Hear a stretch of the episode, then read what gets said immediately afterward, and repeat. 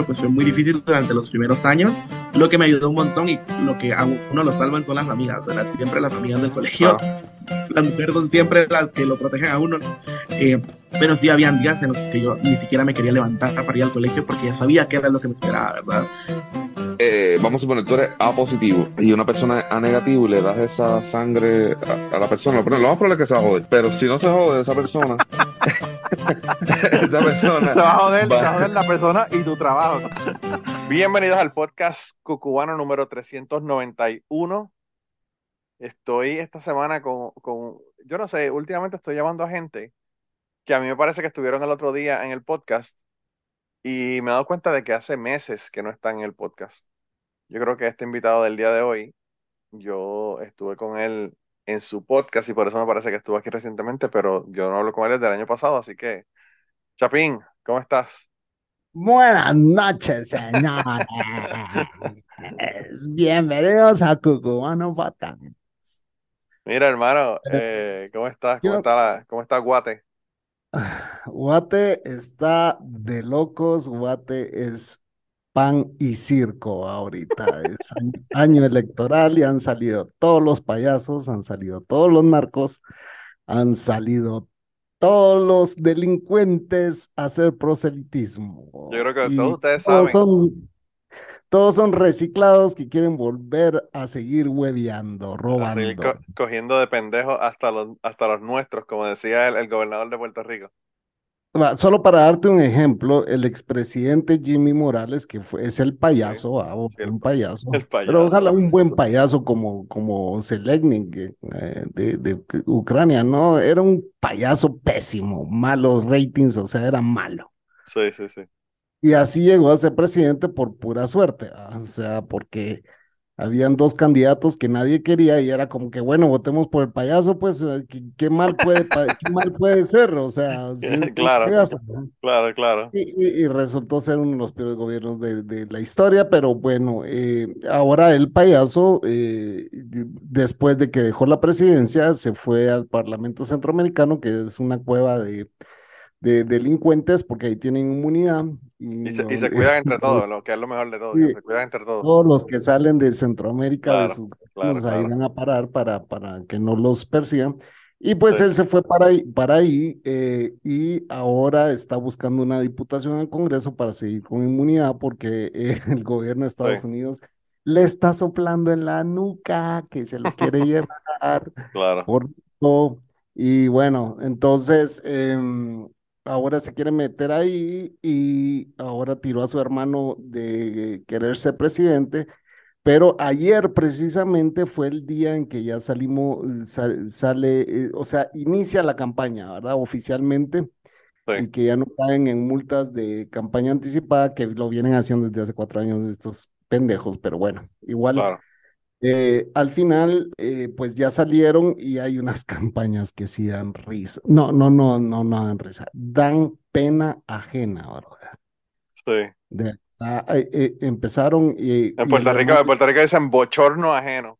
No, bochorno ajeno.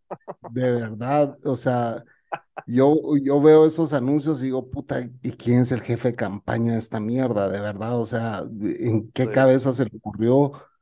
Eh, eh, hacer estas estupideces, ¿verdad? Pero ahí te voy a mandar algunas fotos para que veas de qué se no, yo, yo, hermano, yo, tú pusiste, bueno, ahí la gente tiene que saberlo ya, lo hemos hablado varias veces, pero tú tienes un grupo que se llama los de los salchichudos porque... Solo hombres ahí. Solo, son solo hombres, ¿verdad? Puras salchichas. Y... Y, no quiero ser misógeno, pero, pero es lo que hay, vamos. Y hay otro grupo... Yo creo que nadie aguantaría, no aguantaría. La gente no aguantaría. creo que hay, hay, hombres que no aguantarían, imagínate mujeres. Eh, hay hombres que no han aguantado. bueno, yo, yo me fui encojonado una vez por, por un, un video de maltrato de animales que eso a mí yo no puedo bregar con eso.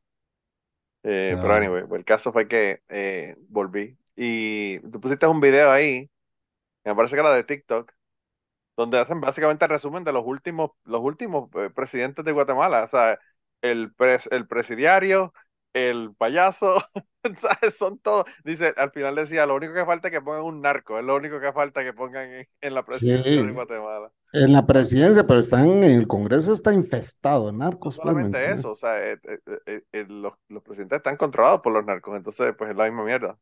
O sea, no, son, no son narcos, pero si están controlados por los narcos es la misma mierda.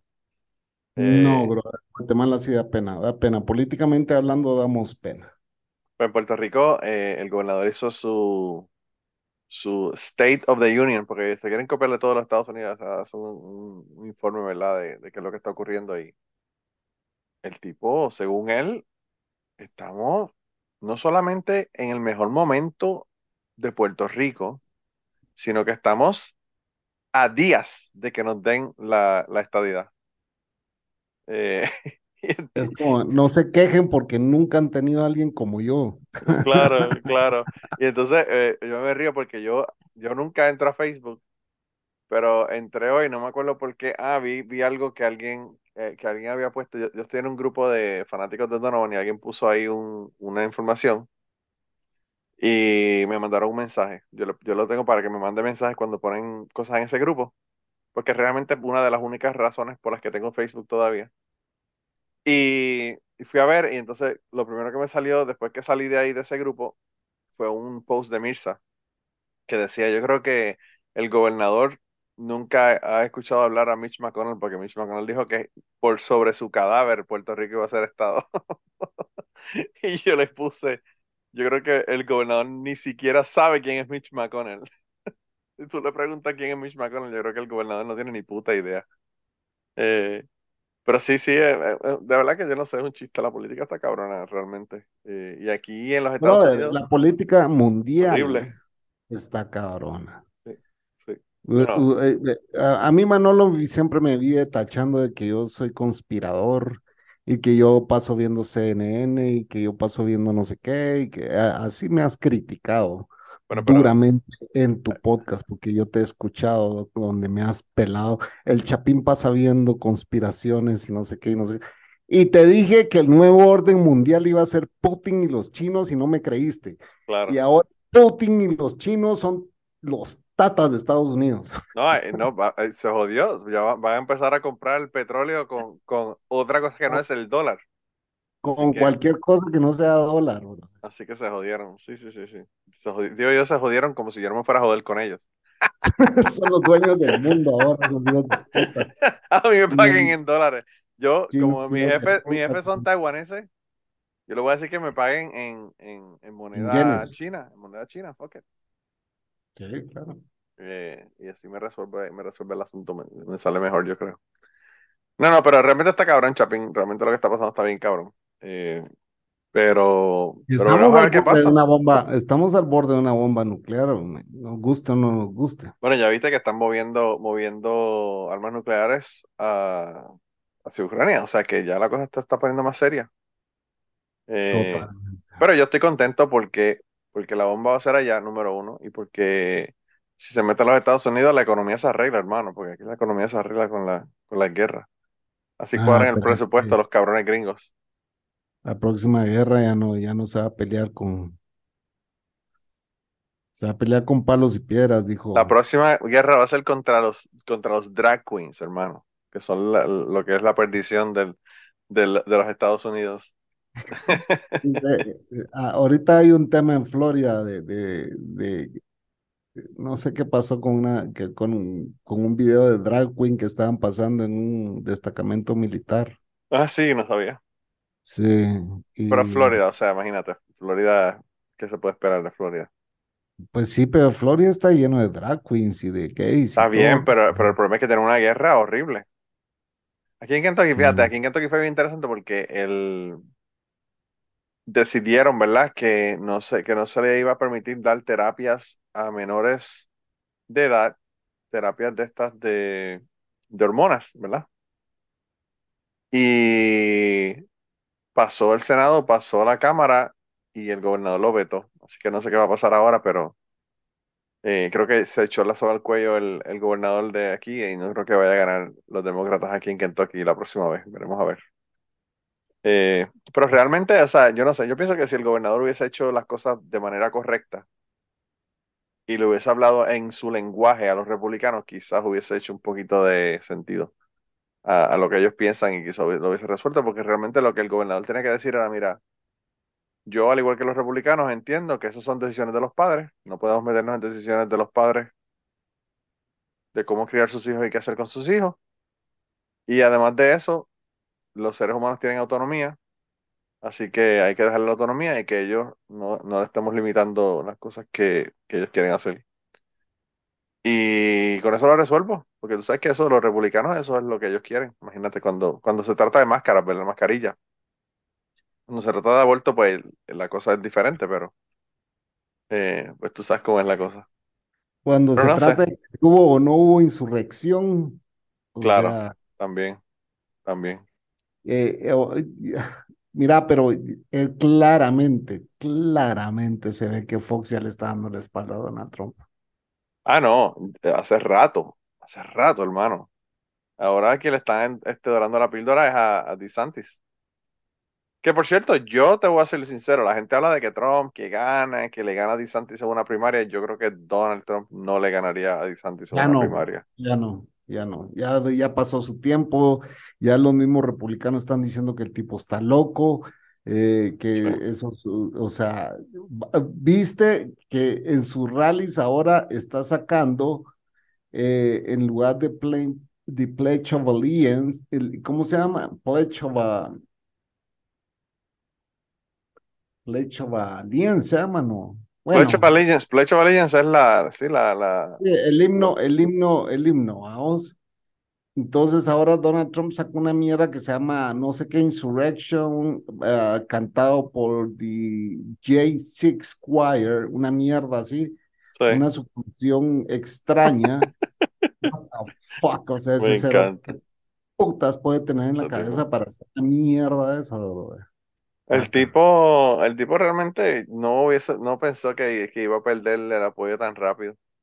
Y entonces ya, los mismos republicanos están diciendo, hombre, este tipo está loco, o sea, ya no. Pero el asunto es que, fíjate, DeSantis yo creo que tiene el edge ahora para ganar, porque DeSantis tiene todas las mielas que él ha hecho en Florida, que él ha dicho, mira, yo hice todas estas mielas en Florida, las puedo hacer a nivel nacional si ustedes me dan la presidencia. Y entonces ahí es donde él tiene el, la ventaja, porque o sea, el, récord lo tiene, o sea, es un récord horrible. también es medio scary, vamos, porque todo lo que ha hecho en Florida no quieres que lo haga en todo el país. No, no, yo no, yo no, pero a los republicanos eso le llamaría la atención. o sea, el, el, el, prohibir libros, el banear a, los drag queens para que hagan shows, eh, todas esas pendejadas, estarían locos los republicanos con que eso se hiciera a nivel nacional. Eh, que no sé cuán fácil sea, porque no es lo mismo tú tener el, la Cámara y el, y el Senado de Florida que tener el Senado y la Cámara de todos los estados. No, no creo que va a ser tan fácil como hacerlo como en Florida. Pero yo le echo la culpa a los cabrones puertorriqueños que siguen votando por esos cabrones. Yo no sé, de verdad que yo no entiendo. Chapín, yo no entiendo, de verdad. Y no vamos a hablar de nadie en específico, pero se me ocurren muchos nombres. Yo no entiendo cómo una persona puede ser latino y votar republicano en los Estados Unidos. Punto. No entiendo, no lo entiendo. Eh... eh. ahí, ahí, nos va a caer, nos va a caer un balde de mierda cuando hablemos con nuestras amistades, pero, pero es que no entiendo porque, o sea, los utilizan para sacarle los votos, pero los tratan como mierda, son, le dicen que son violadores, o sea, es como que what the fuck. No entiendo, no entiendo. Eh, yo, yo vi en, en, cuando Donald Trump ganó que había gente que eran latinos que estaban que estaban este con residencia y pendeja y las parejas de ellos votaron por votaron por por, eh, por Donald Trump y le deportaron el marido o la esposa. Entonces ellos como que, ¿por qué? Pero cabrón, pero si tú no sabes que eso lo dijo desde el principio. ¿Qué tal? Buenas noches. Buenas noches. ¿Cómo estás? Todo bien, todo bien. Aquí hablando de política con el Chapín, a ver si el mundo se va a acabar de acabar ya o qué carajo va a pasar. La política sigue, nosotros nos morimos y seguirá reinando. Los políticos, son como las cucarachas, tú los puedes meter dentro de un microondas, aprietas el botón, le pones dos minutos y salen vivos los cabrones, no, no se mueven. nunca se acaban.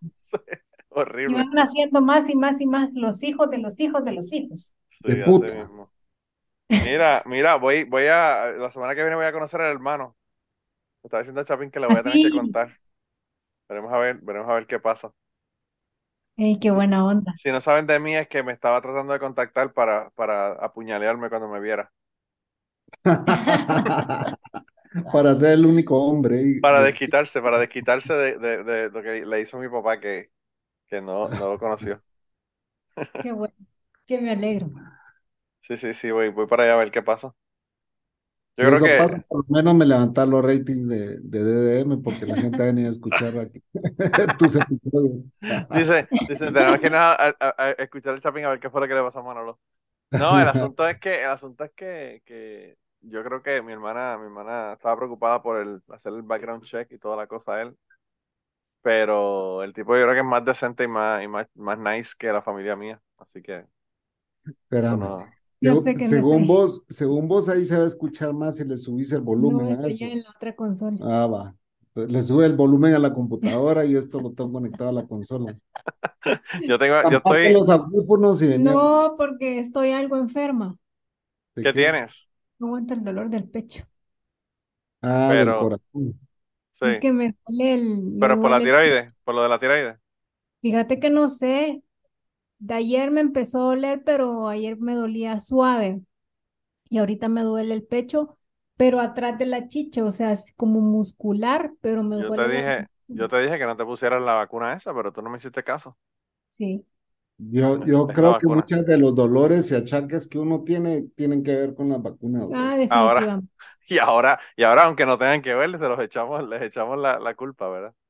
Sí. Eh, tuvieron que ver porque yo desde que me puse esa vacuna empecé a sentir cosas raras en mi cuerpo. No, y gente joven muriendo de cosas raras, bro. De corazón. Chapín, Chapín también siente cosas raras en su cuerpo, pero por la parte de atrás. Sí. No, pero él, él, él le siente cosas rusas ahí. A él, a él lo que le preocupa es que le gusta. A él lo que le preocupa es que le gusta. Yo me puse la rusa, por eso me encanta la. Sí, sí. Sí, verdad, las, las Sputnik. Tú estás entonces bien ahora, porque ahora entre Rusia y China ya te pusiste la, te pusiste el, el, el 5G adecuado, no el de Bill Gates. Te pusiste el ruso. Entonces, pues los rusos son los que van a dominar el mundo ahora. Con los chinos. Con, los, chinos. Son los tatas del mundo. Y se van a quedar, se van a quedar con el kiosco. Se van a quedar con el kiosco, definitivamente que sí. Sí.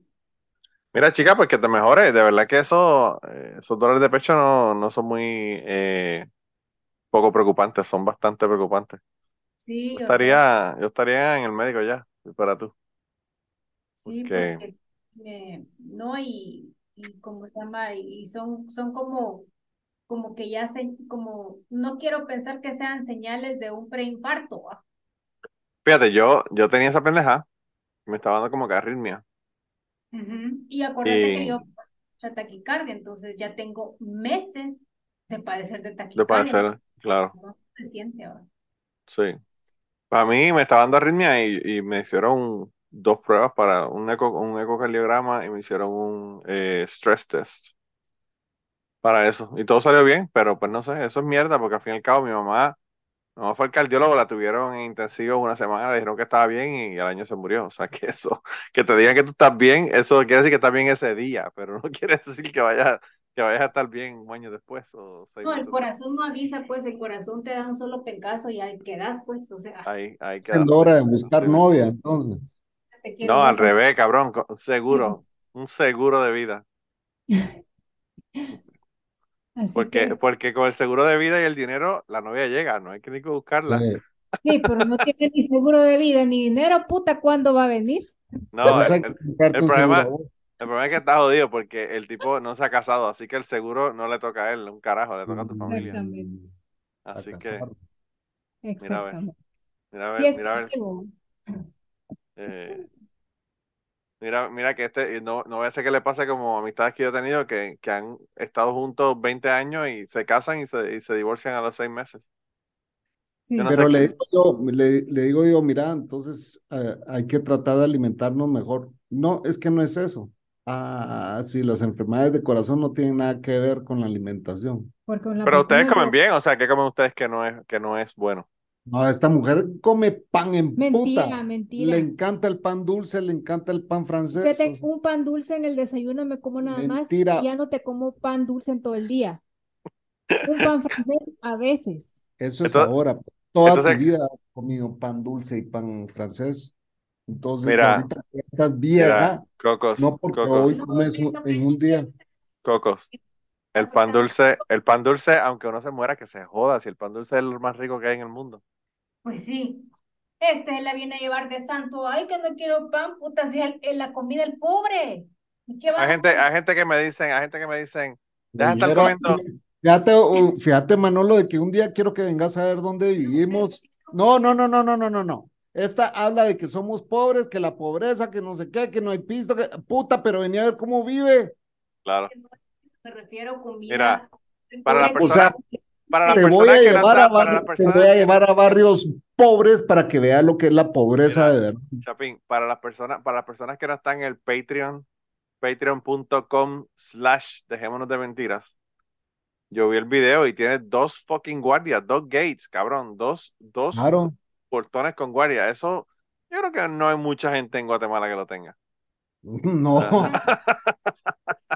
Allí tú puedes tener el que, el que, el que dirige la- el área, ¿verdad? El, el- el tirador de droga del área que te controla quién entra y quién no sale, pero no es un guardia, no es un guardia de seguridad.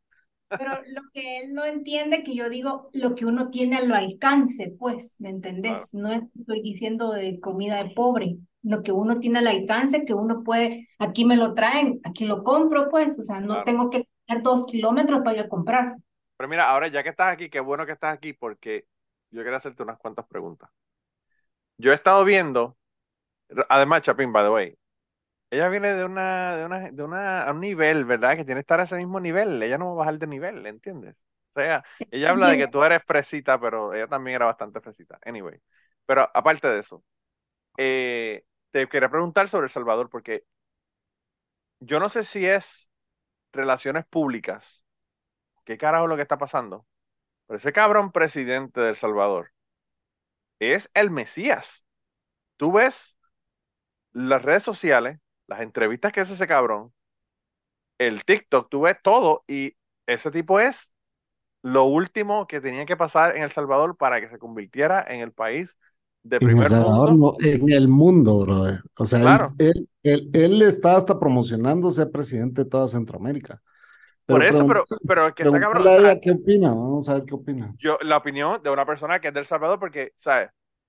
Yo lo que he escuchado es que, ok, el, el tipo le ha metido mano dura a la, a la cuestión de la Mira, criminalidad él- y toda yo te voy a cosa. decir, ahorita trae la Coco la CIA, Sí, pero y ya va a agarrar su micrófono. viste, la, la- la- Pero- la incluimos en el podcast, qué bueno. Pero lo que te quiero decir es, solo te voy a decir cuál era su trabajo anterior Ok, o las empresas de su papá.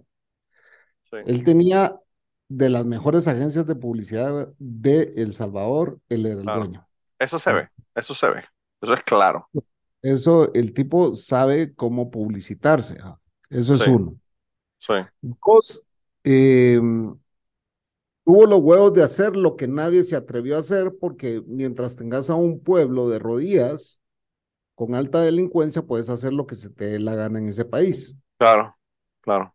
Entonces, él tuvo los huevos de venir y agarrar a todos los delincuentes, pandilleros, y capturarlos y todo, y, y meterlos a la cárcel y hacer lo que nunca nadie ha hecho en la historia. Sí. Ah, Es cierto, ya los delincuentes, ya está fuera de control eso.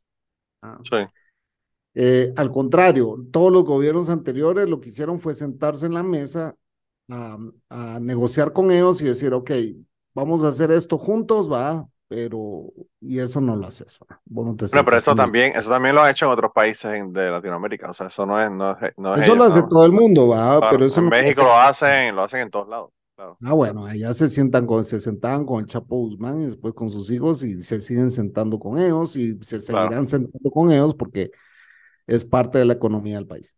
Sí, Entonces, esto también era parte de la economía del país, porque permitieron a que, si vos venís a nuestros países, vos ves de que en cada almacén de ropa, y si hay 10 almacenes juntos, hay un guardia de seguridad en cada almacén.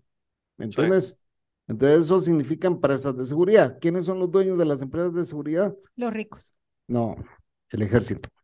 Todos los generales, coroneles y todos ellos son los dueños de esas agencias de, de, seguridad. Y así es como seguís manteniendo ejércitos que no tenés que mantener, porque, bueno, además de que tienen el presupuesto más alto de la nación, eh, antes que el de salud del ejército. ¿Y por qué puta si no somos países en guerra? Pues, ¿me entendés?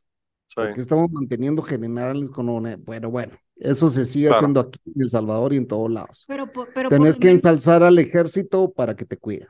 Pero en El Salvador los ponen a trabajar, pues, porque el ejército está a la par de la policía trabajando, agarrando mareros. O sea que aquí no lo hacen. Sí, pero eso tampoco es un ambiente que vos querés tener en las calles. O sea, vos no querés ver al ejército en las calles con junto con la policía, porque, mira, pero era pensar, necesario. Sí, pero el pensar de, de los centroamericanos es este, mapa.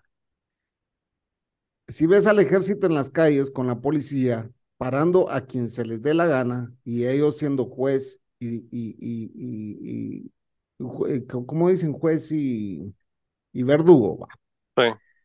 Entonces, tus, eh, y en El Salvador pasa, que hasta el día de hoy, después de un año, no tenés, em, ¿cómo se llaman los derechos del ciudadano? Están... Derechos humanos. No, no, no. ¿Derechos em, civiles? Sí, perdés tus derechos civiles porque hay una... Ley. Sí, ¿cómo se llama esa mierda? Puta, qué laguna mental a mí. Pero bueno, eh, oh, oh, oh, cigarro. La eh, vejez, la vejez, la vejez que le hace, le está, ya está afectando. Son ya más, de, más de 50. Estado de excepción. Estado de excepción, esa es la palabra. Ah, entonces, el estado de excepción te permite hacer lo que se te dé la puta gana. ¿ah? Y eso, vos pones un estado de excepción cuando hay una tragedia, cuando hay, un, hay manifestaciones, cuando hay, el, o sea, destrozos en las calles, cuando hay, etcétera, etcétera. Sí. Cuando agarras un año ya metiste no sé cuántos mareros y seguís con estado de excepción. No, o sea, ya la gente tiene que recobrar su libertad que la perdió en el estado de excepción. Claro. Pero, pero, pero vivir con miedo, eso, porque yo tengo que yo tengo muchos amigos, muchos, muchos, muchos amigos que están trabajando con ahí Bukele. Y tengo muchos amigos que están en contra de, de la política de Nayib Bukele. ¿Qué ibas a decir vos, Cocos? No, que, que yo acabo de ir a El Salvador y la verdad... Se siente seguro. Se siente seguro. O sea, era justo y necesario hacer eso. O sea, yo estoy de acuerdo que, que no lo, que no lo alargues un año, dos años, pero la gente no entiende si no es así. Ya yo, yo anduve caminando en las calles de mi pueblo antes, a las ocho de la noche ya no podías andar caminando porque te, te juntabas con, se te apareció un marero y te asaltaba. Yo ahora anduve a las 8 caminando yo sola en las calles oscuras y nada que ver, pues, o sea, súper tranquila. No Chapín está preguntándose qué estaba buscando. O sea, eh, me, no, me fui a buscar la Dijo que sola, dijo que sola, tenía que estar buscando algo porque estaba iba sola, dijo. Me fui a buscar la procesión de, del viernes, del día Crucis, entonces calles solas, pues, o sea, me refiero sola, yo sol, pero las calles están llenas de gente, pues, o sea, calles que, que antes no se veía eso.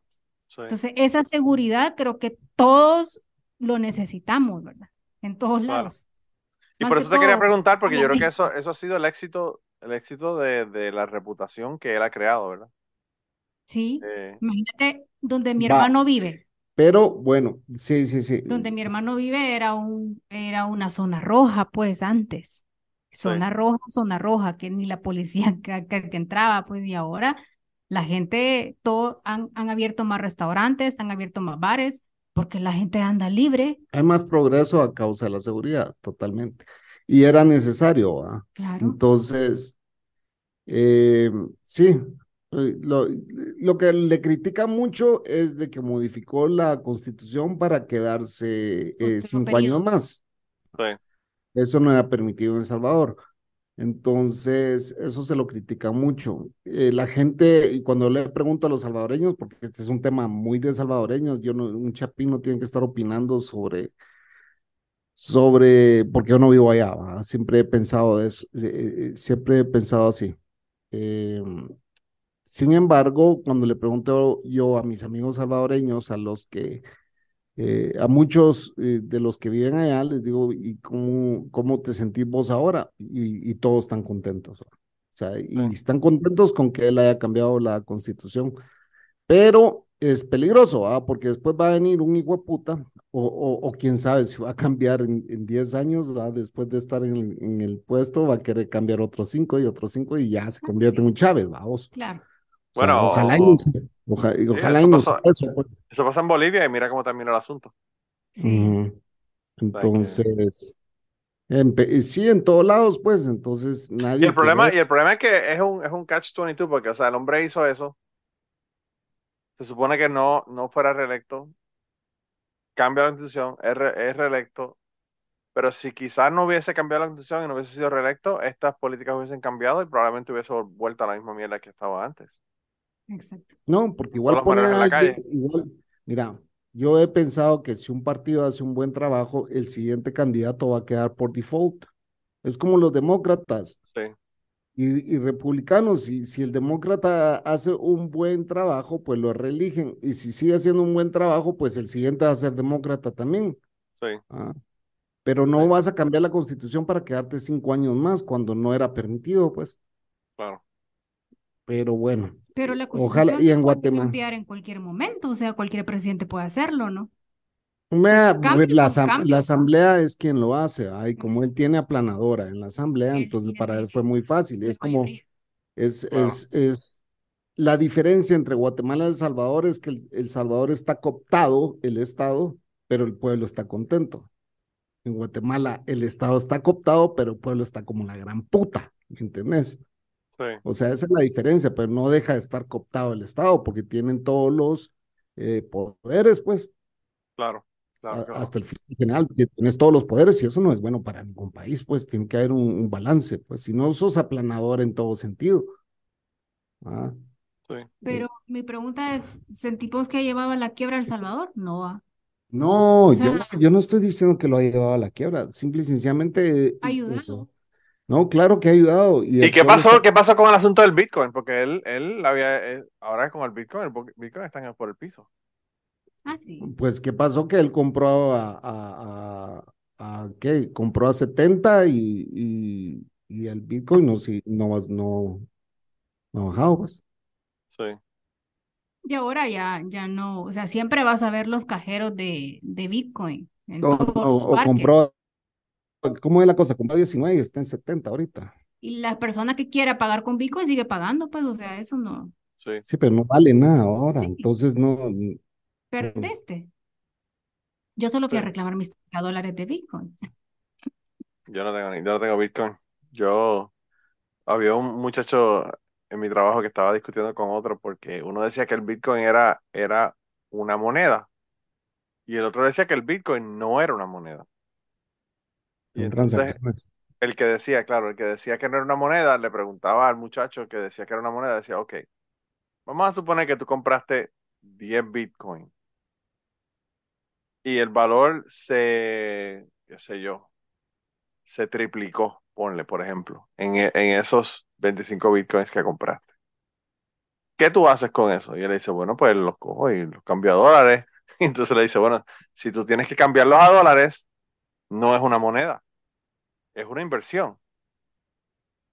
Porque obviamente si fuese moneda, tú lo dejabas ahí para siempre.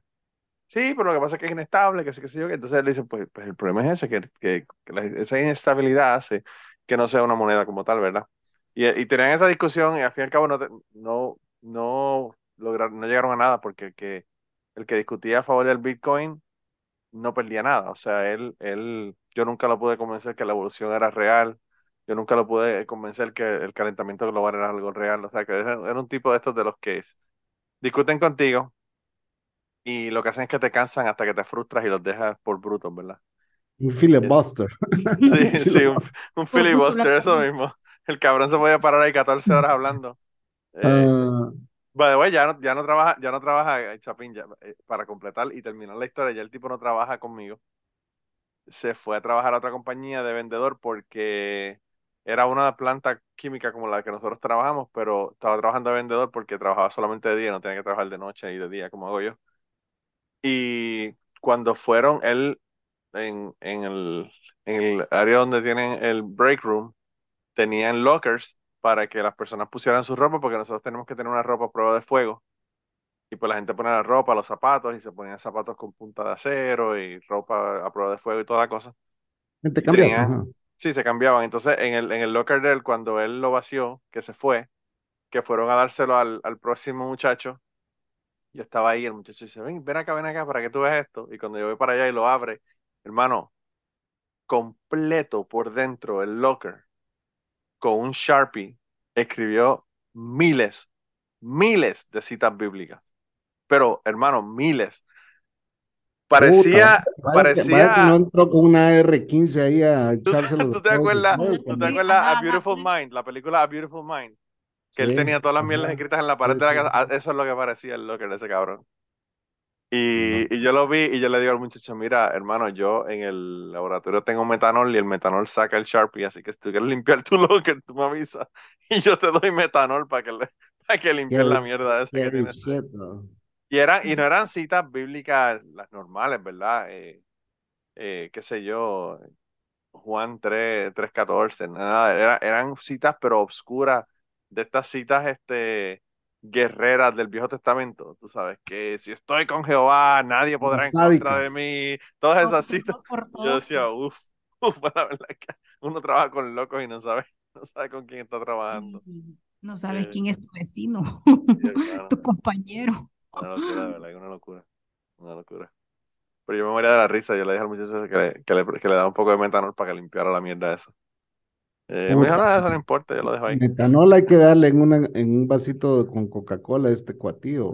Oye, by the way, hablando, hablando de metanol, hablando de metanol, eh, siguen los desastres en los Estados Unidos, cabrón, con, con, con, los, con los desastres ambientales. Ahora aparentemente estaban diciendo que habían creo que 12 o 15 vagones vagones no, eh, fragatas. Y había unas que tenían, estaban llenas de metanol en el río Ohio y se estaban hundiendo. Y estaban preocupados porque esa mierda iba a contaminar el río. Que, by the way, eso. No lo, ¿Eso fue o qué? No lo he visto. En el lugar donde estaban esas barcazas, estamos hablando que están a, a 10 y medio de, de flujo de, donde vivo. O si esa mierda se, se vacía ya, en un día y medio está aquí en el, en el río donde queda fue, de casa. ¿Dónde fue donde se contaminó el agua y que en un pueblo eh, Flint. les Ah, Flint. Michigan. Pero sí, pero eso fue, eso fue las tuberías. Eso fue las tuberías, no fue que se contaminó el agua. No, pero eso fue hace tiempo. Yo te estoy hablando que hace. No, del tren que hace, una semana. Eh, ah, bueno, hubo, hubo el. Han habido varios desastres. Tuvo el, el, se descarriló aquel tren que by the way, tú me llamaste a preguntarme porque el producto que se, que se, que se viró, ¿verdad? Es lo que nosotros, con lo que nosotros construimos, hacemos PVC. Claro, cuando yo, yo leí la noticia dije, uy, esto suena que es la empresa de aquel, la Big W. Sí, pero sabrás que no, no fue la empresa de nosotros. No, si yo después me, me metí a ver las, las acciones y yo dije, ahorita estas acciones se vinieron al suelo, ¿y qué si no? Entonces dije, no, entonces de plano no fue esa empresa. No, pero al fin y al cabo, Chapín, es una, es una tontería porque, ¿sabes? Tú, tú culpar a una compañía porque hay un escape de un, de un producto químico de tu compañía en, una, un tren. En un tren no tiene, eso no tiene nada que ver contigo, eso es la compañía de transportación. La que, ah, pero, eh, pero afecta, no me digas que no afecta las acciones de cualquier. Ah, bueno, me imagino que sí afecta, pero no, que lo que te quiero decir es que no debería, ¿verdad? Porque no, debería, claro. claro. culpa tuya. siempre eh, han trenes para transporte, o sea. Claro, el problema es que aquí eh, la infraestructura en los Estados Unidos no se le ha dado el mantenimiento adecuado. Entonces cada vez están peor y cada vez están peor y, se descarrilan todo. o sea, yo vi una, unas áreas, unos videos de unas, de unas vías de tren que parecía un acordeón. O sea, entonces pues si no se le da mantenimiento terminan jodidos. Eh, y yo creo que eso fue lo que pasó allá en Ohio. Eh, pero la, la, las vías de tren que son de esa compañía que se descarriló, ni siquiera pasan por el área de donde estamos nosotros en Kentucky. O sea que no, esas vías no llegan hasta aquí. Esas vías son más del este, este de los Estados Unidos. Claro, y como vos me contaste que todo lo movían a través de trenes, dije, oye, hijo de puta, cloruro, vinilo, trenes. Nosotros lo movemos a través de trenes. Nosotros, nosotros estamos ahora mismo como, nosotros tenemos como, llenamos como 30 trenes, 30 vagones de trenes diarios. ¿Y usan esa compañía específica para transportar? No, esa compañía no. Usamos eh, PNL, que es una compañía aquí local. Eh, porque la compañía esa, como te digo, la que, la que se descarriló allá en Ohio, no, no, las vías de tren que ellos controlan no llegan hasta aquí. Así que aunque quisiéramos usar esa compañía, no podríamos utilizarla. Eh, pero yo, como te dije, cuando, cuando esto ocurrió, que yo, no sé, yo creo que no lo, he comentado en el, en el episodio de Cucubano, eh, estaba muy preocupado por el cloruro de vinilo, que era lo que había allí, que sí, que sé yo, porque era flamable y toda la cosa. Pero habían productos químicos que no tenían nada que ver con PVC, que eran mucho peores que los productos de, cloruro de vinilo que se, que se vació. O sea, ahí habían eh, vagones que tenían eh, cloruro, y el cloruro mata a la gente instantáneamente prácticamente. Porque si tú respiras cloruro, el cloruro se mezcla con la humedad de tus pulmones y se convierte en ácido clorhídrico y, básicamente te, te, quemaste completo por dentro. Entonces, eh, pues hay otros químicos que, fueron mucho peor que lo que, que, lo que se, se perdió, se salió de los vagones de tren allá. Sí, hay eh, mucho, imagínate, o sea, la cantidad de destrozos que han habido eh, químicos alrededor del mundo y seguimos sin entender que las alternativas eh, de transporte son importantes, a vos? O sea, claro, claro. Eh, el, no darle mantenimiento por falta de presupuesto a esas mierdas es lo que provocan todas estas mierdas de accidentes, etcétera, etcétera. Es una locura. Y, y, y al final quien se perjudica a la población, porque la población, o sea, hasta el día de hoy creo que Biden ni se ha pronunciado con ese tema. No, no. Y el asunto de Chapín es que, pues tú tienes, tú tienes el asunto de la, de la transportación en los Estados Unidos, pero lo lógico sería que si tú vas a fabricar el cloro de vinilo y el cloro de vinilo lo vas a utilizar para hacer PVC, pues mira, cabrón, pon la fábrica de PVC tan cerca como puedas de la fábrica de cloro de vinilo. Cosa de que no tengas que transportar nada, pones una tubería y se acabó el problema, que es lo que, es lo, que tenemos nosotros. La planta donde, donde nosotros estamos eh, fabricando el PVC está a una cuadra de la planta que fabrica el cloro de vinilo y lo, y lo mandamos por, por tubería. Por eso es que nosotros no transportamos cloro de vinilo en vagones. eso es porque ustedes lo construyeron así. Me imagino que muchas de estas empresas Anteriormente un dueño era de, de uno y el otro dueño era del otro. Y uno, le proveía, y uno le proveía al otro. Y quizás yo pienso que el problema, el, problema de estas otras compañías es que no utilizan tanto cloro de vinilo. Llegan los chinos y dicen, no, o sea, hagamos esto nosotros. No, nosotros, nosotros teníamos una compañía que hacía... mismo a McConnell que nos deje poner en su estado esto y vamos a una de nuestras hermanas que se case con él. Que se case con ellos, claro. Yo, este, yo, ten, el, nosotros teníamos la fábrica de cloruro de vinilo, la fábrica de PVC y la fábrica de tuberías al lado.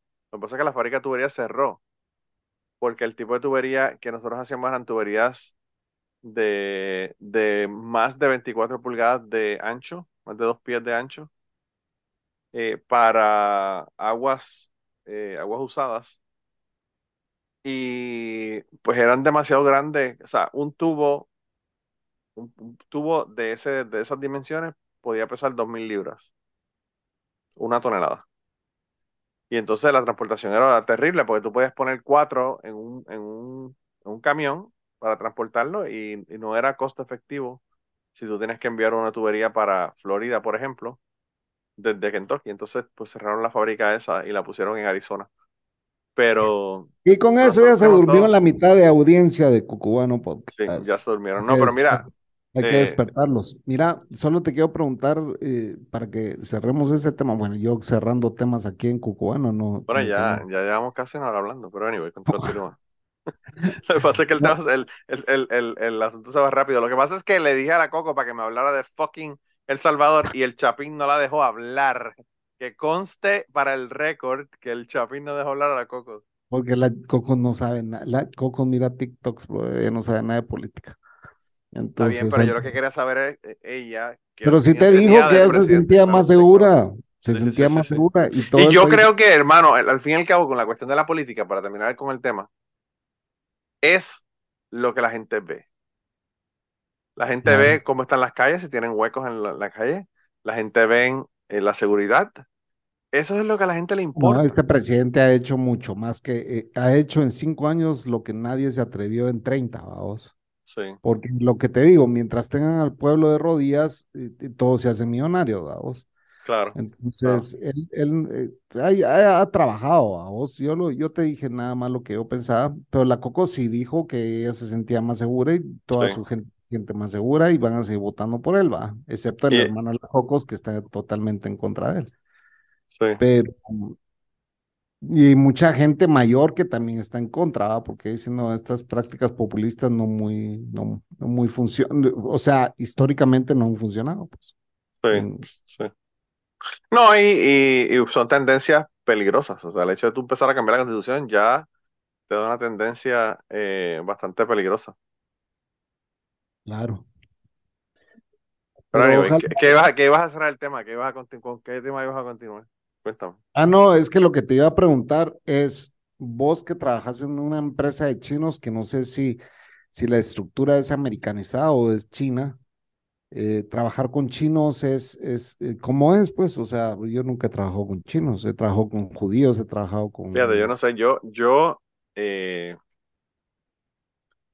el track que esta gente tiene de seguridad es brutal. O sea, llevamos años sin que haya un accidente, sin que haya un día perdido por eso. Y siempre el, el bueno, el que era el dueño, que ya murió, que ahora lo, tienen los hijos, siempre decía que, que no hay ningún trabajo que sea lo suficientemente importante para que no se haga de manera segura. O sea, él prefiere que un trabajo se tarde más a que no se haga de manera segura. Y, y pues él, él eh, siempre enfatizaba en eso. Así que el track de seguridad, buenísimo. El track ambiental, yo te puedo decir que es buenísimo, pues yo sí, eso es lo que yo hago allí. O sea, yo hago el, análisis ambiental en, la planta.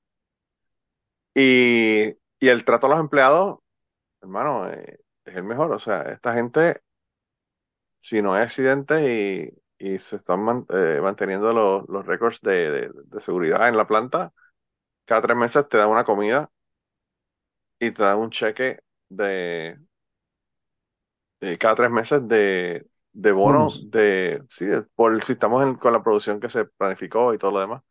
Y te dan, además de eso, un bono de Navidad. O sea, eh, el trato a los empleados de verdad que es excelente. Y yo, yo pienso que por eso es que la compañía es exitosa, porque la gente trabaja, porque la gente saben que eh, les, van, les van a compensar adecuadamente por el trabajo que están haciendo. Eh, y que podría ser más, bueno, sí, siempre podría ser más, eso obviamente, eso es la diferencia Pero vos no contacto con ningún chino. Nosotros teníamos un ingeniero que era, que era de, de China en el, en el trabajo donde yo trabajo. Pero él eh, lo enviaron a China porque iban a abrir una planta allá en China y querían que él estuviera supervisando, ¿verdad? La parte de la construcción y establecimiento de la planta. Y él no quería irse porque él estaba acostumbrado aquí, sus niños estaban acá en la escuela, los niños no hablaban casi chino porque los niños eh, se habían criado aquí. No, pero me, refiero de la alta gerencia, no tenés contacto con ninguno de ellos. Pues. No, ellos vienen a la planta todo el tiempo y nosotros interaccionamos con ellos, van al laboratorio, nos visitan y toda la cosa, pero no es que no es que tengo contacto directo con ellos. Eh, y, y el muchacho ese, by the way, ahora es la mano derecha del, del, del CEO de la compañía. Él eh, estuvo ya en la, trabajando con esa planta dos años en China y vino acá. Y creo que fue muy bueno el sacrificio de irse para China dos años porque ahora está nadando en dinero como Rico MacPato. porque ahora es el, el, segundo básicamente en mando de, de Westlake allá en. es importante que se fuera. Sí, sí, pero realmente, Chapín, o sea, hay personas que tú los ves en los trabajos y tú dices, este cabrón realmente tiene una dedicación, tiene un compromiso y, y, pues son, son cosas que tú las ves. Hay gente que no le importa un carajo. Yo tengo ingenieros allí que, porque estamos haciendo mal producto, pues mira, quizá en algún momento empezaremos a hacer buen producto. Este tipo no, este tipo era súper, súper straight, ¿verdad? Todo lo quería hacer de la manera adecuada y obviamente eso le, le, dio frutos, ¿verdad? Porque eso se notó, lo notaron en la compañía. Eh, pero pues.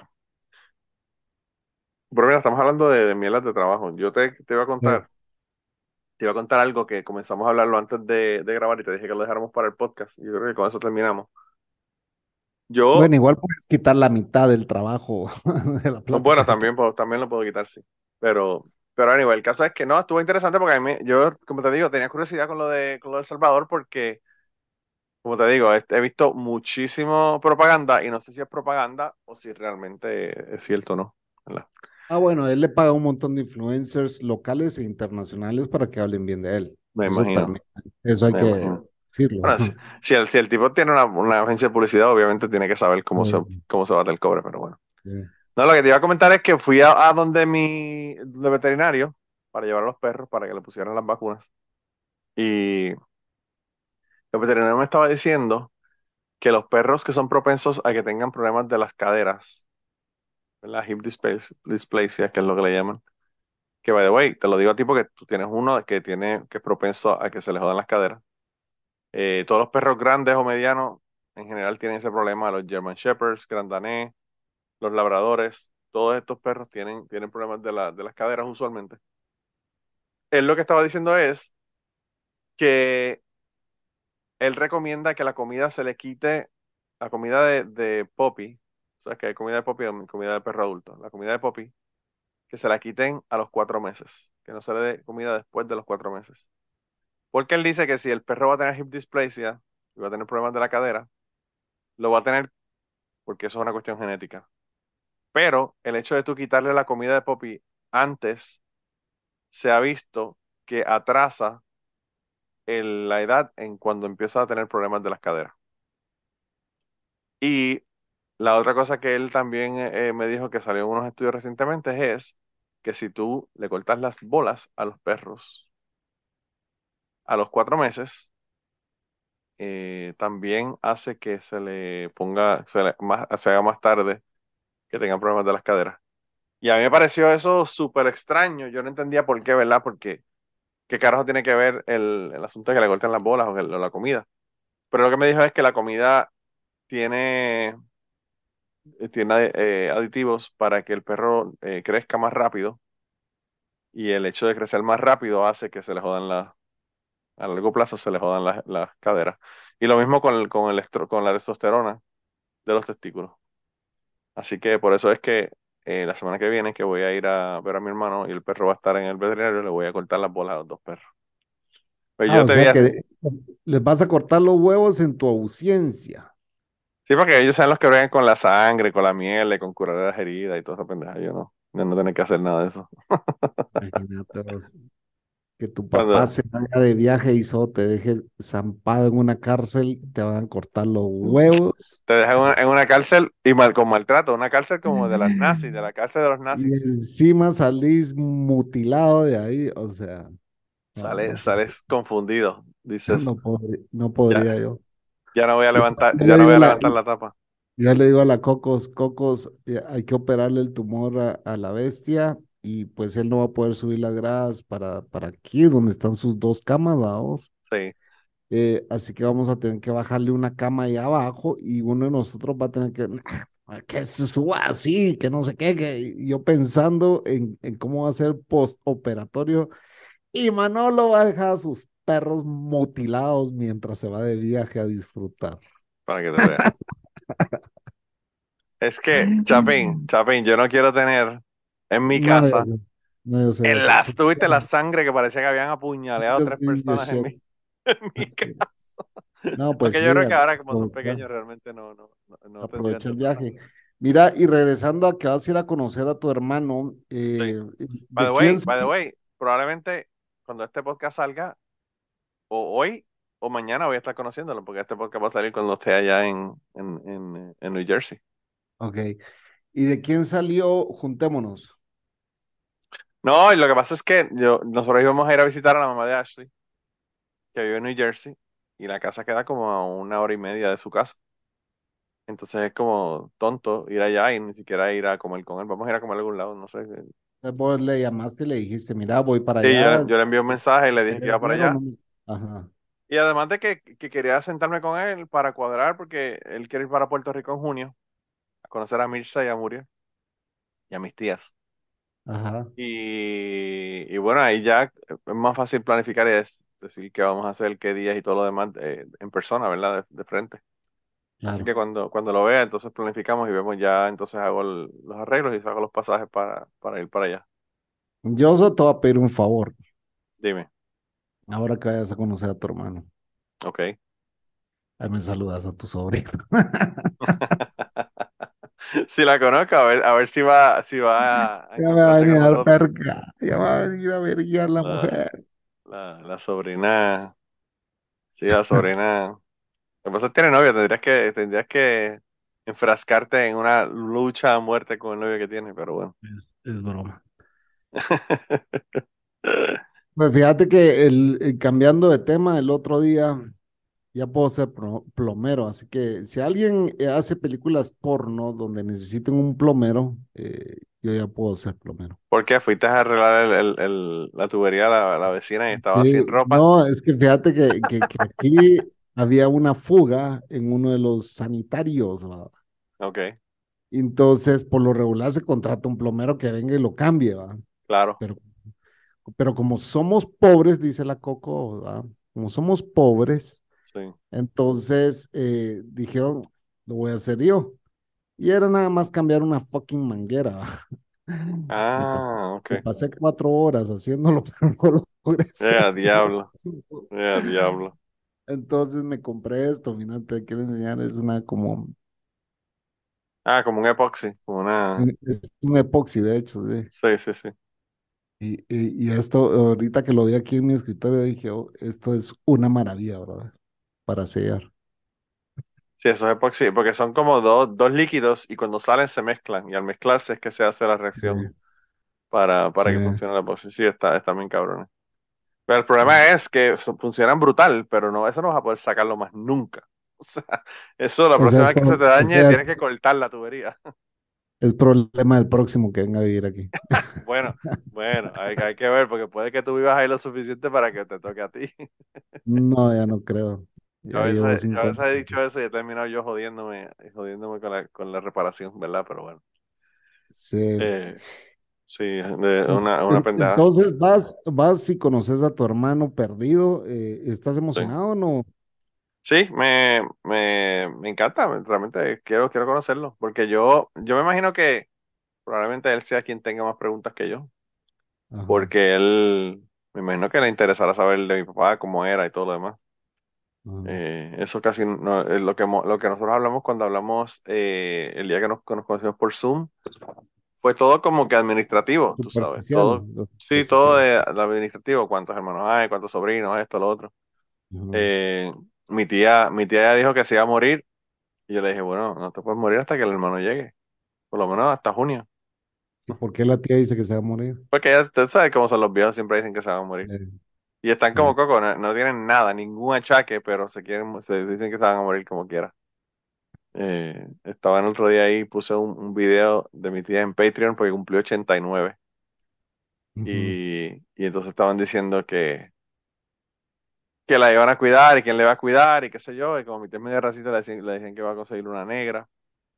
Y entonces eh, estaban jodiendo con mi tía. Y, y- y entonces le dijo, mi, mi sobrino le dijo: Mira, tengo una nicaragüense, una dominicana, una, no me acuerdo de qué, si Guatemala, no me acuerdo dónde era. Cubana, eh, no, no sé, creo que era, creo que era guatemalteca y mexicana. Que, cual- que a cuál quería, ella dijo. A ninguna. Si me tienen que limpiar el culo, yo que me muera. Ya no quiero que nadie me limpie el culo, no importa de dónde sea. Y Mirza le dijo, no te preocupes que te llevamos afuera y con la manguera te limpiamos, te limpiamos el culo afuera en- con la manguera. Eh, pero sí, ya, ya la viejita tiene 89 años. 89 años y, y se acuerda y, y tiene todos los rencores y todas la- las malas leches de la gente que odia eh, bien claras en su mente. Ella no, no se lo ha olvidado. la de, la de 89 años es la mayor de las dos. La mayor de las dos y la que no tiene Alzheimer, la otra tiene Alzheimer. Mira, mira cómo es la vida. Ah, ok. ¿Y, y la otra qué edad tiene? La otra tiene 86. Ah, ok, tres años, sí. Y creo que papi era el bebé. Y creo que tendría, ahora sería, nació en el 40. Así que tendría 83. 83 años. Así que 83, 86 y 89. Eso era como que cada tres años mi, mi abuelo la pegaba, ¿verdad? Sí. Bueno, en esos tiempos era fácil mantener hijos. No, mi abuelo, mi abuelo incluso tuvo una, crió a una, a una, una prima de mis papás, que la crió como si fuera hija de él, que yo siempre dije que era mi tía porque era mi tía, se crió en la casa de mi abuelo. Eso me imagino que en Guatemala era la misma cosa, que habían, habían niños que se creaban, niños que se creaban que no eran de Mi abuelita crió un montón de sobrinos, pues que les tocaba venir a estudiar a la ciudad. Claro, claro. Entonces eh, eran de irse a quedar años a la casa de mis abuelos, pues entonces eh, yo tengo tíos que son primos, hermanos de mi mamá, que querían a mi abuelita como su mamá, o sea, su segunda mamá. Y pues así, así era con mi abuelo. Mi abuelo, mi abuelo crió a mi tía desde niña, o sea, desde, que estaba en la escuela primaria.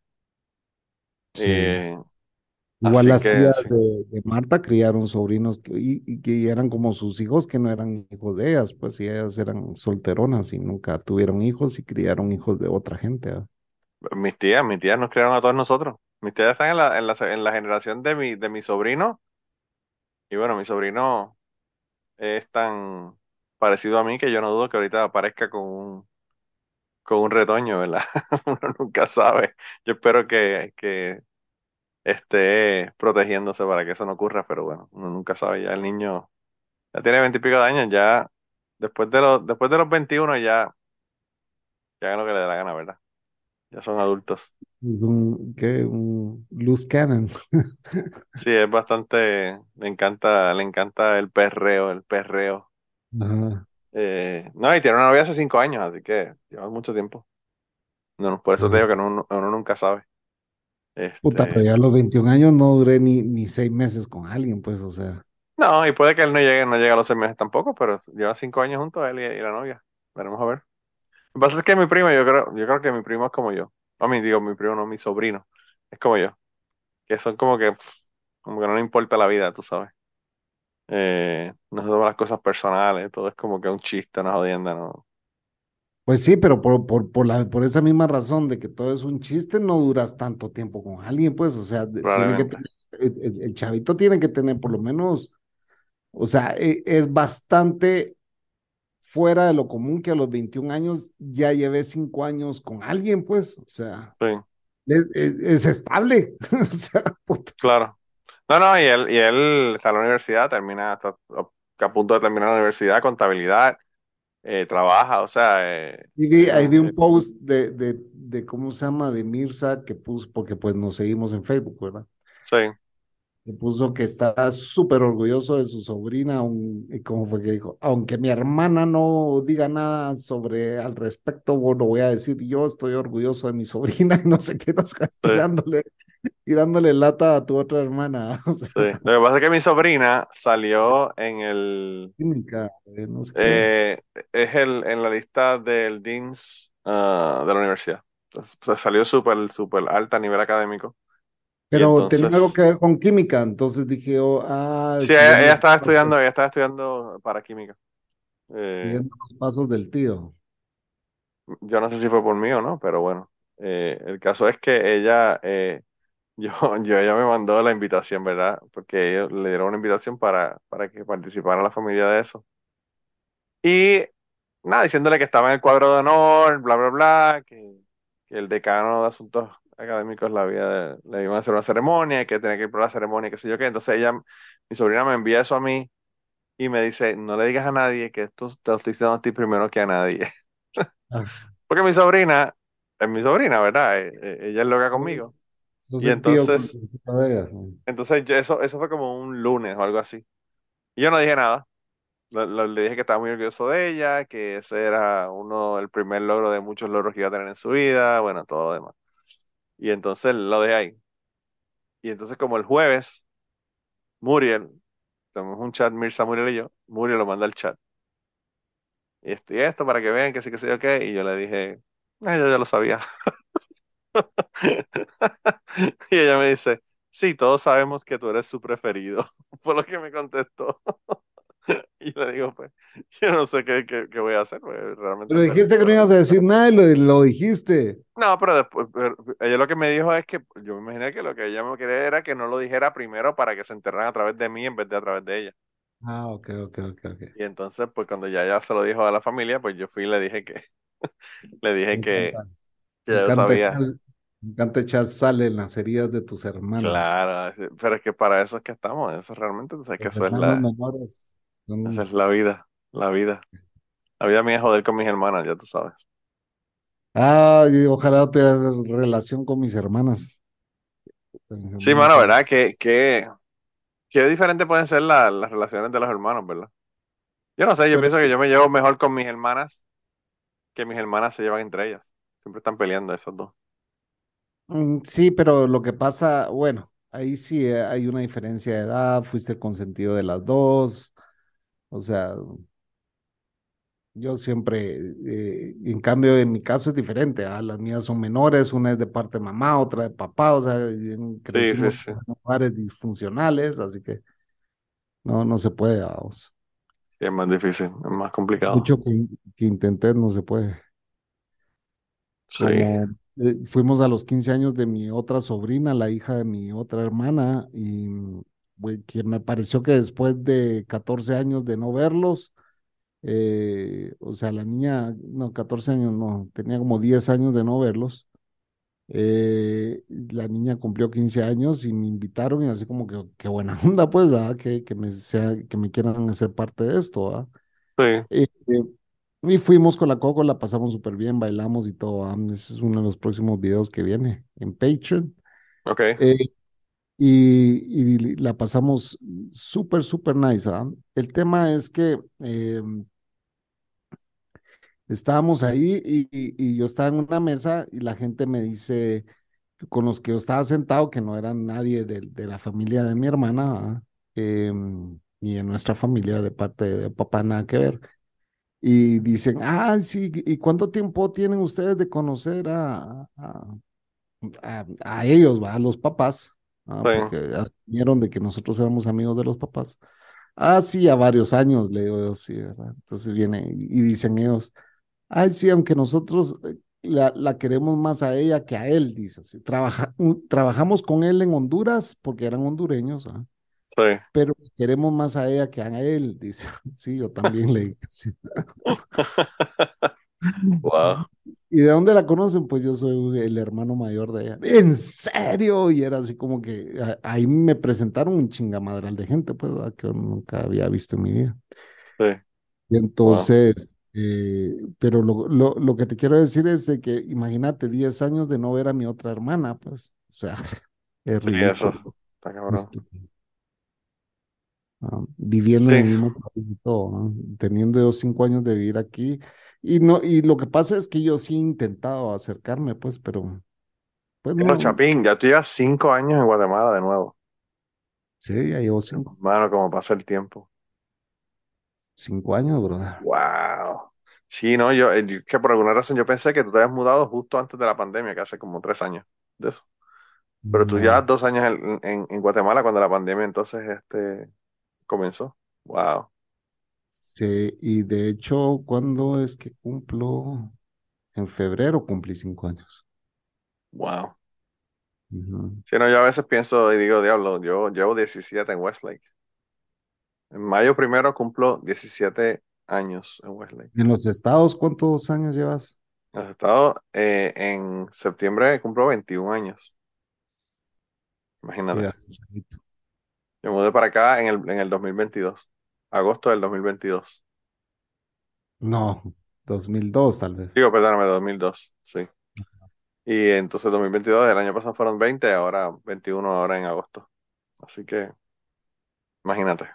Eh, cabrón. Todavía, todavía viví más en Puerto Rico que lo que viví aquí, pero está llegando, está acercándose la cantidad de que sea la misma cantidad de años en Puerto Rico que aquí.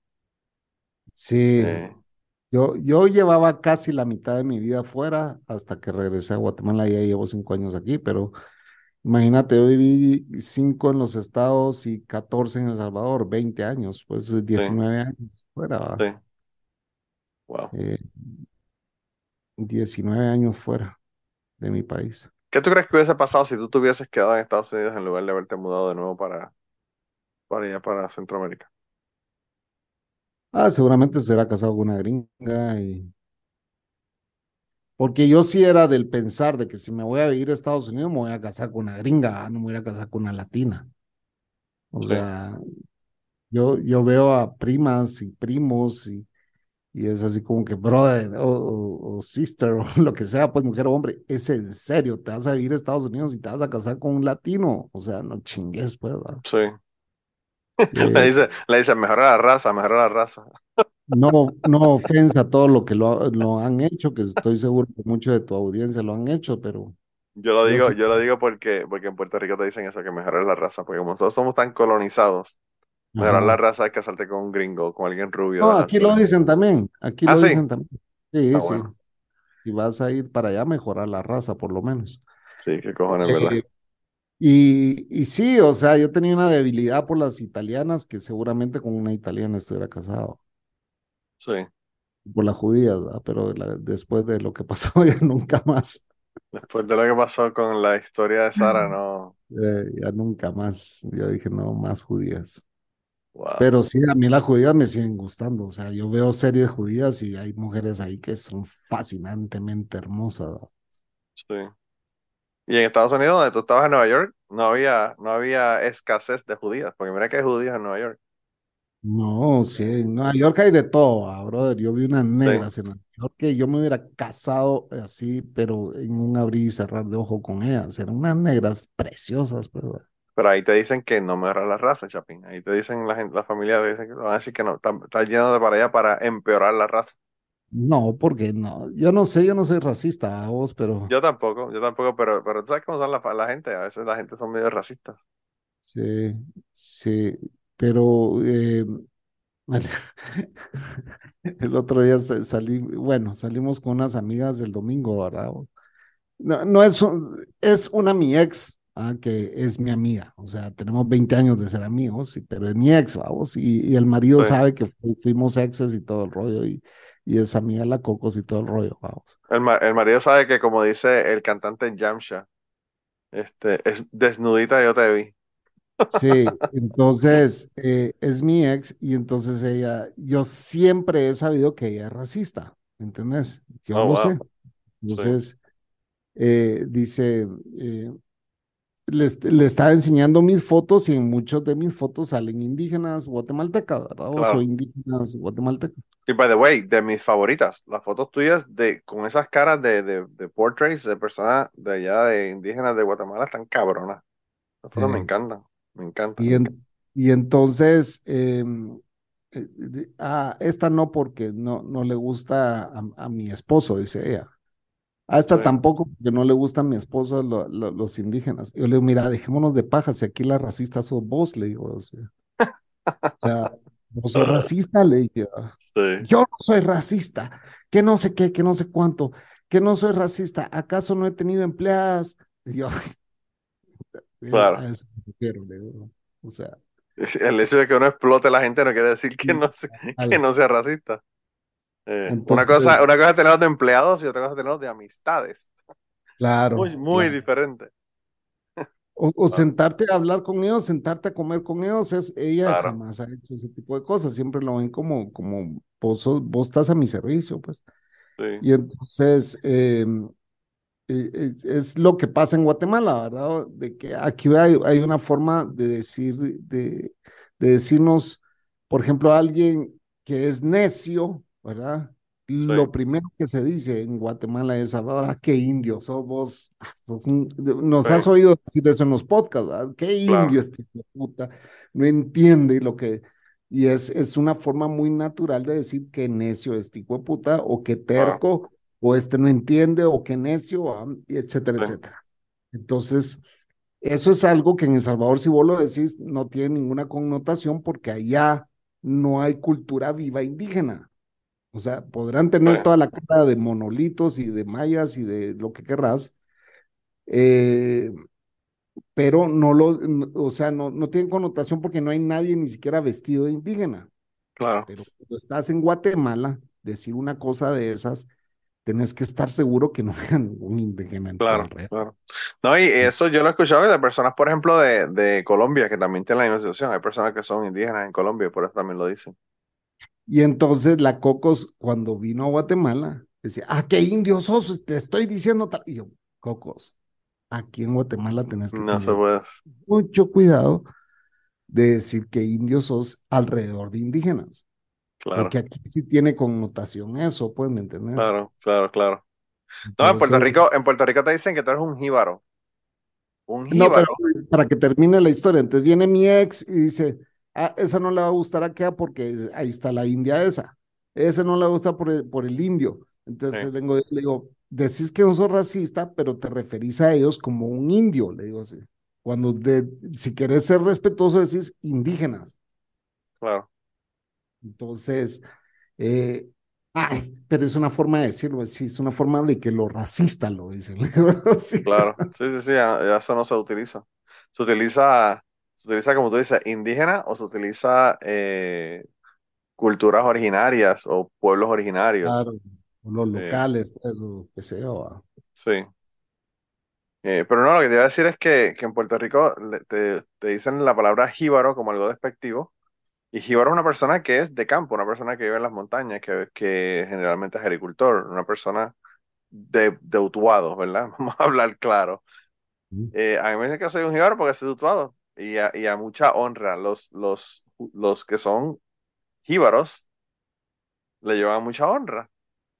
Pero también se utiliza ese, ese decir de manera despectiva, para decirle, ah, tú, tú no, no, estás expuesto a la civilización de la ciudad porque eres un jíbaro, ¿verdad? Ajá, o sea, es, más o menos el equivalente. lo convierte en un insulto. Claro, claro. Y, se vuelve muy natural en decirlo, o sea, la gente ya lo dice de forma natural, ah, qué jíbaros va, o sea, es como, pero al final sí es despectivo y, e insultazo. Claro, bueno, las personas en Puerto Rico, las personas que viven en San Juan, en el área metropolitana en San Juan, en la capital, te dicen, voy para la isla. Y a nosotros lo que nos preguntamos es, puñeta, ¿y en dónde tú estás? Si no es en la isla. o sea, o sea como que Utuado no estuviera dentro de la isla. No, que Utuado es la isla. ¿Y qué carajo es San Juan? Si es la misma puta isla. O sea. Hasta Ponce está dentro de la puta isla. Claro, es todo, es todo, es la, es la misma isla. O sea, sí, voy para la isla, voy para Mira, cabrón, no, vas para un pueblo, el pueblo X, pero estás en la isla. En San Juan estás dentro de la isla. es como si San Juan, San Juan fuera otra cosa, ¿verdad? Eh, pero bueno, así, así dicen. Yo, hay personas en Utuado, por ejemplo, eh, hay un barrio de Utuado que, que, se creen que son, que son pueblos porque tienen un zip code, ¿verdad? Un, código postal diferente al del pueblo de Utuado, porque están súper lejos de Utuado. Eh, un área bien distante dentro del, dentro del municipio. Y cuando ellos van a ir al pueblo de Utuado, al casco del pueblo de Utuado, dicen voy para Utuado. Y yo como que cabrón, tú estás en Utuado. Pero ellos se creen que están en otro lugar, ¿verdad? Pero whatever. Eso, las distinciones y las pendejadas regionalistas, ¿verdad? De, yo imagino que tú, con el tamaño que tiene la isla, se te hará muy difícil entender porque la gente de Ponce se creen que son la hostia y, creen que el resto de Ponce, el resto que no es Ponce es estacionamiento, como dicen ellos.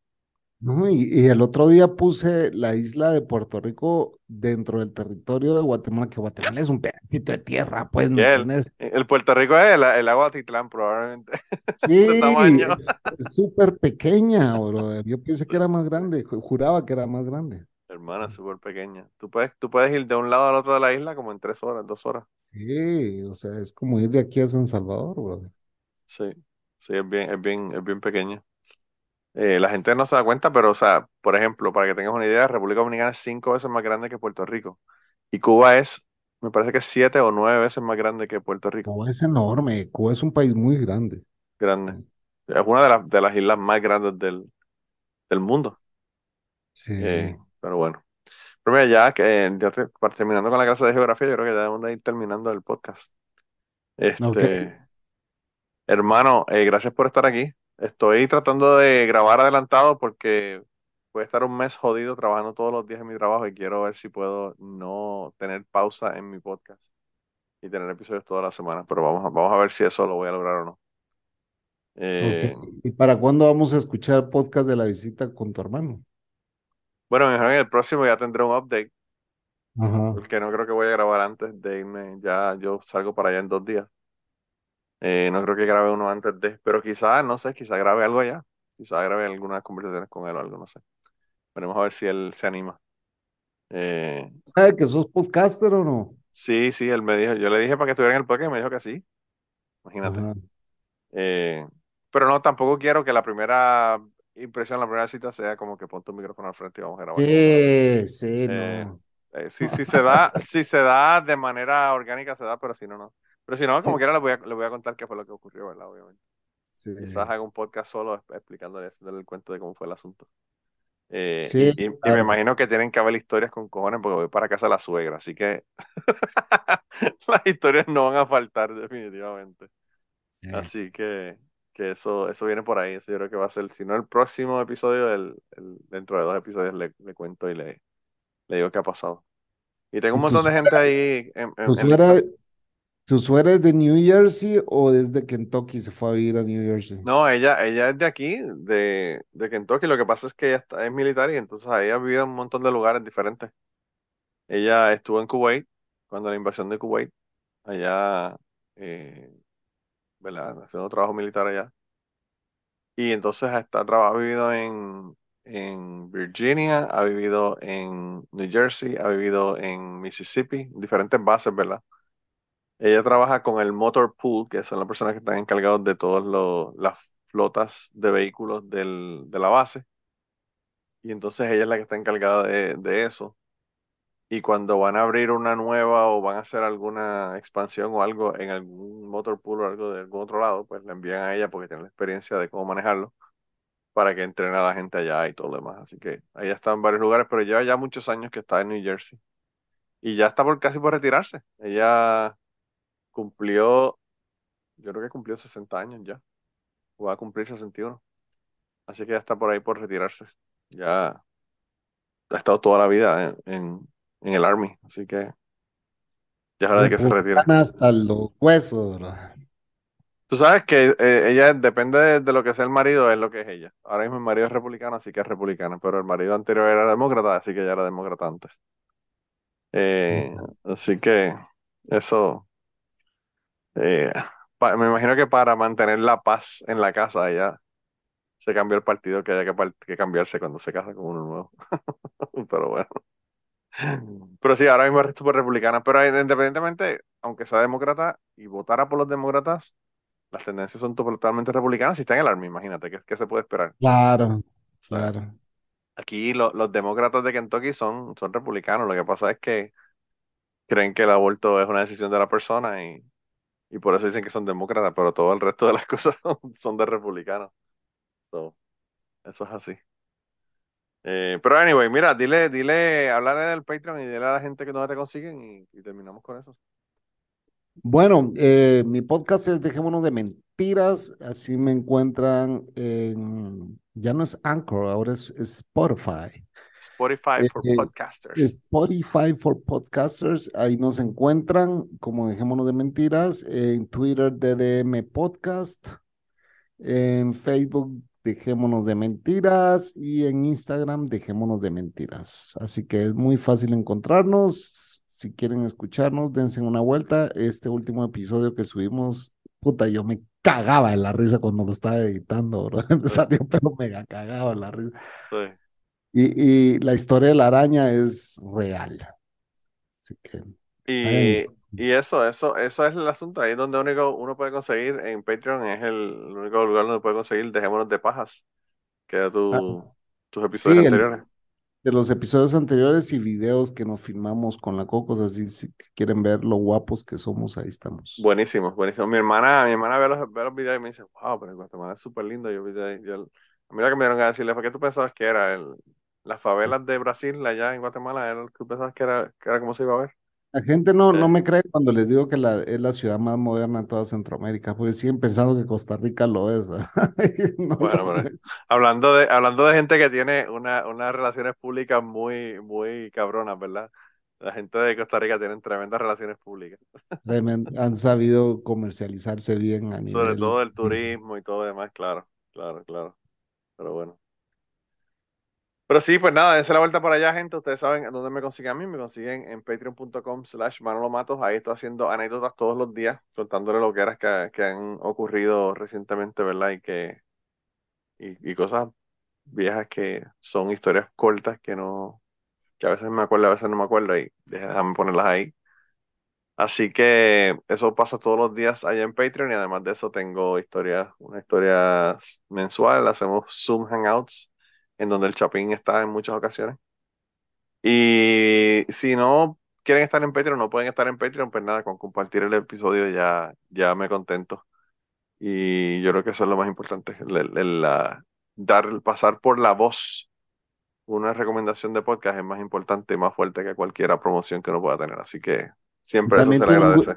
también tiene un grupo de Telegram donde anything goes también. Sí, Así que me mandan mensajes, ahí no tienen que estar en Patreon, me mandan mensajes y, y los añado. Se añadieron dos este, este mes. y tomó vida, tomó vida de nuevo porque la gente estaba medio apagado. Está todo el mundo, yo no sé qué es lo que pasa, pero todo el mundo me ha apagado. Eh, eh, demasiado alcohol. Solamente ponen fotos de la cerveza que se están tomando en ese momento. Hay que ir a, hay que ir a, echarle fuego a ese. Sí, a incendiar el grupo para que se levanten tirar alguna, alguna bomba atómica y, retirarse lentamente para que la gente empiece a hablar de eso, ¿verdad? Pero bueno. Vamos a exterminar los delfines. Sí, sí, sobre todo. Eh, y nada, gente, se cuida un montón. Nos vemos la semana que viene.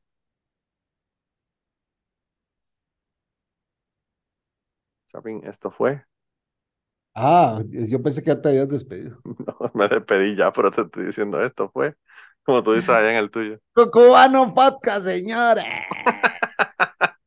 Buenas noches. Y antes de terminar el podcast del día de hoy, queremos dar las gracias a las personas que nos han ayudado, ¿verdad?, para hacer el podcast posible. Eh, la primera persona que quiero agradecerles es a Raúl Arnaiz, que me hizo el logo de Cucubano. Eh, Raúl Arnaiz lo consiguen en patreon.com slash Raúl Arnaiz y allá pueden ver sus trabajos. Realmente Raúl es tremendo artista. Y además de eso, la canción del podcast la canta Maida Belén con Rafi Lina en la guitarra y Kike Domenech en el 4. Queremos darle las gracias también a ellos por permitirnos utilizar la canción para el podcast. Además de eso, a mí me consigues en patreon.com slash Manolo Matos o me consigues en Twitter como Manolo Matos y el podcast lo consigues como Cucubano Pod. Así que por allá nos puedes enviar mensajes, nos puedes decir eh, que nos quieres contar historias, te puedes autoinvitar a participar en el podcast. Siempre estamos buscando invitados nuevos que tengan historias interesantes, así que no, no dudes en llamarnos si tienes una historia que nos quieres contar. Y nada, espero que pasen una semana increíble y nos vemos prontito.